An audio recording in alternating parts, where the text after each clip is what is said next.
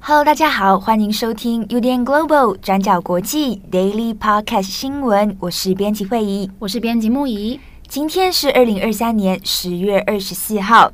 那在今天一样的有两则新闻要跟大家更新。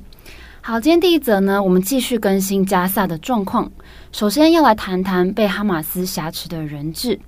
哈马斯自从十月七号发动突袭之后，挟持了大量的人质。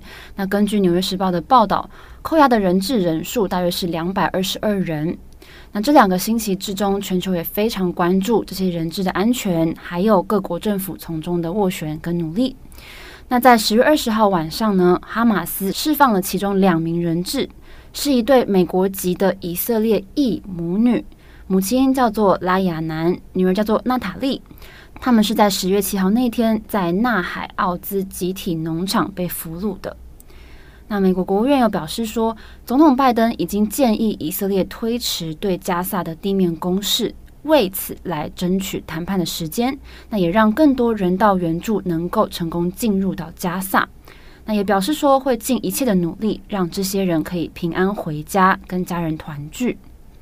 那接着在十月二十三号，哈马斯在释放了第三名跟第四名的人质。哈马斯旗下的武装组织艾兹丁卡萨母旅在 Telegram 上面发布声明，表示基于埃及跟卡达的斡旋，再加上基于人道跟健康的因素，他们决定释放这两个人。那这两名人质都是以色列的女性，而且是年长的妇人哦，分别是七十九岁的库珀，还有八十五岁的利夫什茨。那针对这件事情，以色列总理纳坦雅胡表示，这两位女性在被释放之后，经过拉法过境口岸，前往以色列的一家医院，那已经跟家人团聚了。那纳坦雅胡也非常感谢埃及还有红十字会从中的协助跟努力。那根据英国卫报的报道，有可能即将会有五十名人质获释，不过现在这方面外交上的努力还在进行当中。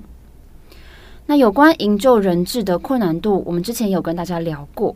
被哈马斯挟持的人质当中，男女老幼都有。那有以色列的平民，也有世界各地的公民，还有很多是双重国籍者。那这些都会影响到谈判的复杂程度。那再加上他们四散在加萨不同的地方，那现在那里资讯传递又不顺畅，缺乏明确的情报资讯，那这些都让营救方面非常的困难。那专家就分析说，以色列政府现在其实是处于左右为难的状态，因为他们承诺要来彻底消灭哈马斯，可是他们又承诺要让以色列人质可以都平安的回家。那这两个目标可能是很难同时达成的。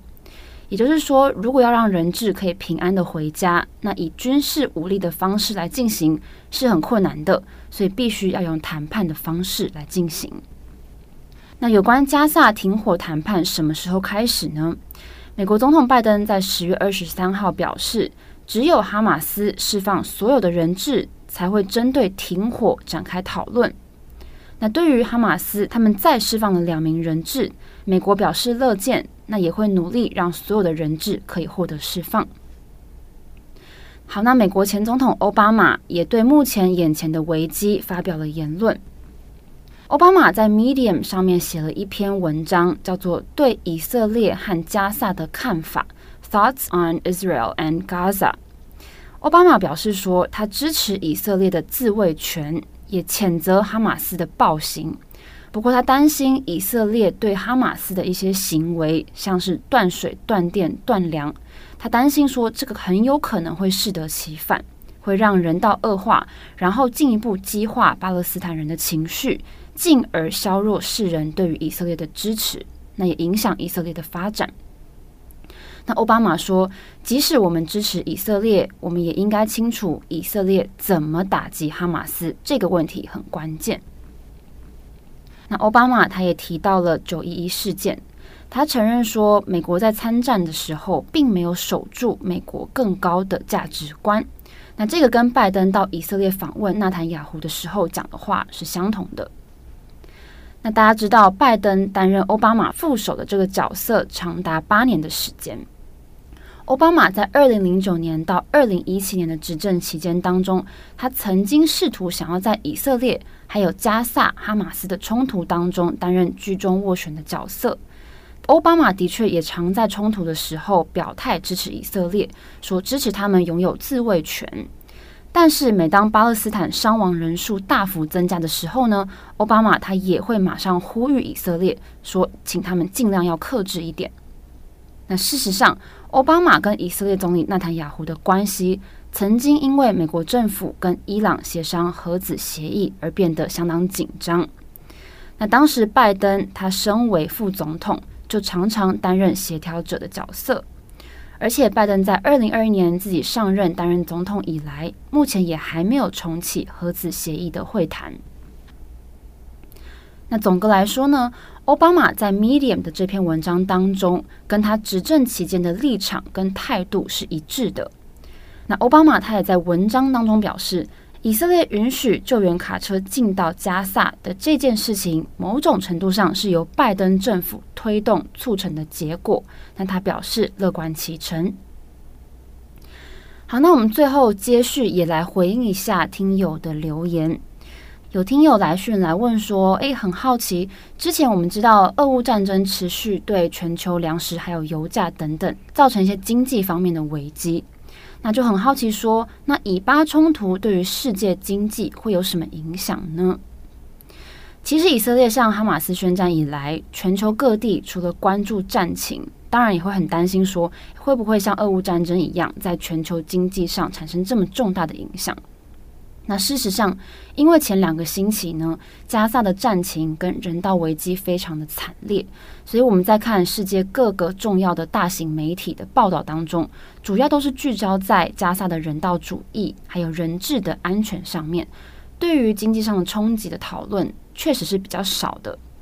但是就目前的讨论来说，我们看以色列本身的出口量排名是全球第五十。然后进口量是占全球的第四十三名，所以也就是说，以现在的局势来说，有关粮食或是任何实体的商品跟货物，其实目前还不用太担心会出现全球性的大规模短缺问题。以色列或者说巴勒斯坦地区的农业还有工业的产量，在全球的占比并没有非常的大。会受到影响的地区，大概预估是中东地区，或是长期以来跟以色列有经贸往来的国家。那如果我们再看更细一点，来看以色列本身比较发达的产业，应该是高科技农业技术的输出，还有生医以及生技制药业。那印度媒体 Business Today 就有分析说，战争可能会推高中东地区在药品方面的需求。那再加上以色列现在生产的速度被战争拖缓了，那在亚洲的市场就必须要转向印度的制药商。那这个时候，中东跟亚洲地区可能就会面临有一些药品会供应不足，或是价格上涨的问题。好，那以上是有关实体商品跟货物的层面。不过，众多经济因素当中，专家最关注的应该是油价的问题，也是大众最关心的问题。毕竟，在上一次以巴大规模冲突，也就是一九七三年的赎罪日战争当中，其他阿拉伯产油国是以石油禁运的方式来表态支持，那当年就直接造成全球石油危机，让已开发国家的经济衰退。那现在综合各家的分析来看，未来短期之内不会有太剧烈的影响，毕竟没有人想要掀起再一次的石油危机。不过，现在最需要担心的是，如果战事继续扩大，那把越来越多国家给拖下水了，那就真的是有可能会造成全球性的冲击。最有可能的预兆是，如果以色列跟黎巴嫩真主党在黎巴嫩南部开启第二个战场了，那到时候整个战争的局势就不只是现在看到的以巴问题而已，而是上升到国跟国之间的战争。那这个时候，真主党的金主，也就是长期他们的支持者伊朗，就真的有可能会加入战争了。那伊朗加入战争会造成什么后果呢？这个时候，欧美国家势必也会加入战争。那到时候就不只是石油增产减产的问题，而是另外一场代理人战争。那全球投资人跟股民的信心一定会受到大大的冲击。那我们来看，如果战事真的扩大了，全球油价可能会上涨的幅度有多大？我们看今天的国际油价是落在每桶八十五块到九十二块美元的区间。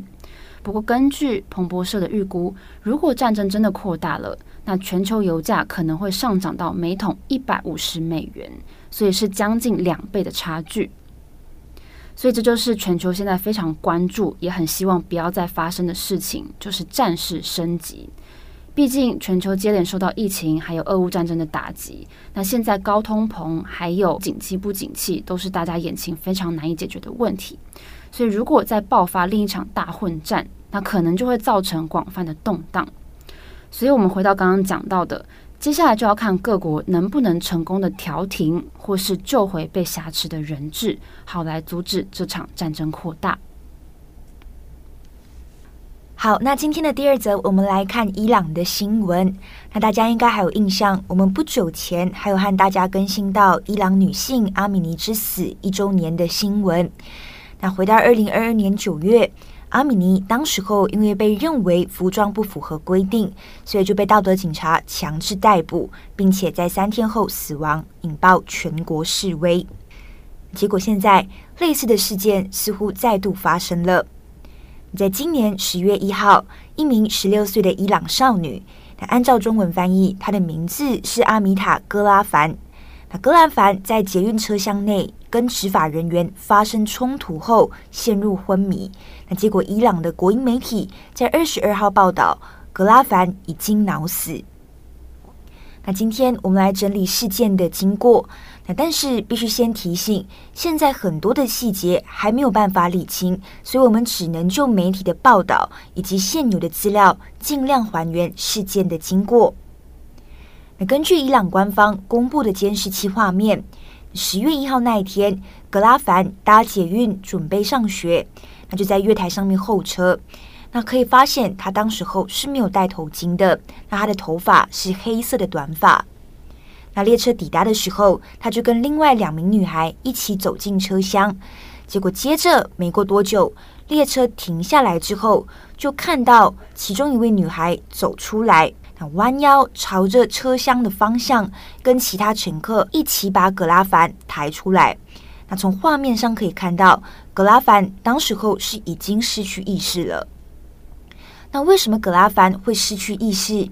那根据目击者的说法，他们是说，因为葛拉凡跟执法人员有可能是道德警察，那他们因为服装而起冲突之后，葛拉凡也就受伤了。那据报道，当时候一位警察可能推了格拉凡，导致格拉凡摔倒，那头部撞到金属物体，失去意识。那不过，针对目击者的说法，伊朗官方是否认的，那就指出是因为格拉凡没有吃早餐，血糖下降，所以才昏倒的。就连格拉凡的父母也出现在伊朗官方发布的影片上面，那声称。女儿是因为血压下降，失去平衡，所以才会撞到头。那不过人权团体就有指出，格拉凡的父母很有可能是受到了压力，所以父母的说法是否可信，难以核实。那另外，德黑兰捷运的管理层也否认格拉凡在当时候有跟任何的乘客或者是车站人员发生过言语或者是肢体上的冲突。那可以特别留意的是。捷运管理层用的词是车站的工作人员，而不是伊朗执法人员。好，那么针对格拉凡的状况，可以发现出现不同的说法。那也因为伊朗官方目前只公开月台监视器的画面，那不包括车厢内的画面，所以当时候车厢内到底发生了什么事情，才导致格拉凡昏倒，那到现在都难以理清。那随后，格拉凡昏倒之后，就马上被送到医院了。接着呢，也有大批的警力驻守在医院里面，戒备是蛮森严的。那在经过三个星期的治疗之后，格拉凡的情况一直都没有好转。那目前已经被宣判脑死。那对此呢，许多媒体其实也把格拉凡的状况跟阿米尼联想在一起，那认为又有一位女性因为没有戴头巾或者服装被认为不符合规定而遭到暴力对待。那根据《纽约时报》的报道，在伊朗德黑兰大学，那他们的墙上呢就挂上了格拉凡的照片，海报上就写着“喊出他的名字”。那以上是有关格拉凡已知的状况。那目前呢还有很多的细节需要理清。那以及后续也要继续观察的是，格拉凡脑死的消息是不是会跟阿米尼一样，再度引爆伊朗全国示威？那如果爆发的话，伊朗下一步又是什么？那尤其伊朗现在也是深陷在以巴冲突里面，那有能力应付吗？那如果后续有进一步的消息，那也会持续再跟大家更新。好，那另一边我们也要同步更新两位伊朗女性记者的消息。那这两位记者的名字是哈梅迪，三十一岁，以及穆哈马迪，三十五岁。那他们因为报道阿米尼而被逮捕。那也是在格拉凡宣布脑死的同一天，十月二十二号，伊朗革命法庭判处哈梅迪以及穆哈马迪分别七年和六年的徒刑。那他们的罪名包括跟美国政府合作以及危害国家安全。所以，我们来看看这两位女记者到底报道了什么。那他们呢，分别都是在伊朗改革派媒体机构里面工作。那当时候，哈梅迪在 Twitter 上面就上传了一张照片。那照片里面呢，是在得知阿米尼确认死亡之后，阿米尼的父亲和祖母在医院里面拥抱的画面。那这张照片上传之后，哈梅迪也写上了这段文字。他说：“哀悼的黑裙已经成为我们的国旗。”那这张照片当时候也在社群媒体上啊迅速传开和曝光。那另外一名记者穆哈马迪则是报道了阿米尼在家乡的葬礼。那在报道里面，穆哈马迪描述了这些民众在葬礼上高喊的口号，那包括女人、生命和自由等等。而这场丧礼呢，到最后也变成抗议活动，那成为引爆伊朗全国示威活动的导火线之一。那针对伊朗法庭的宣判，那这两位记者当然是不认罪，那强调他们只是做好自己身为记者的工作。那其实法院在整个审判过程当中也出现很多不公平的状况，那例如审判过程不对外公开，家人跟朋友也被禁止进入。此外，官方也不提供任何的近况，也就是哈梅迪跟穆哈马蒂的近况给他们的律师还有家人知道。好的，那么以上呢是关于伊朗少女格拉凡的新闻，以及两位女记者的判决更新。好的，以上就是今天的 Daily Podcast 新闻。今天早上连震两次，一次是在早上七点多，一次是在我们刚刚上班的时候。我刚刚立刻把你抱住。希望大家都平安，对，希望大家今天都就是安好无事这样子，不要遭受地震太大的惊吓，就如同我一样。对，因为木鱼真的很怕地震，那时候立刻抱住你，然后我记得你手好像有握住我的手嘛。对对对，因为我想说你应该很怕，对，然后我就说我手有点黏，对，总那画面还蛮有趣的，对，但反正就是希望大家今天都无事平安这样，嗯、没错。好，那一样的祝福大家有一个美好的星期二。我是编辑会议，我是编辑木仪，我们下次再见，拜拜。转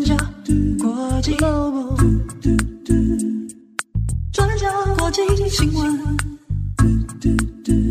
，Global Podcast 新闻。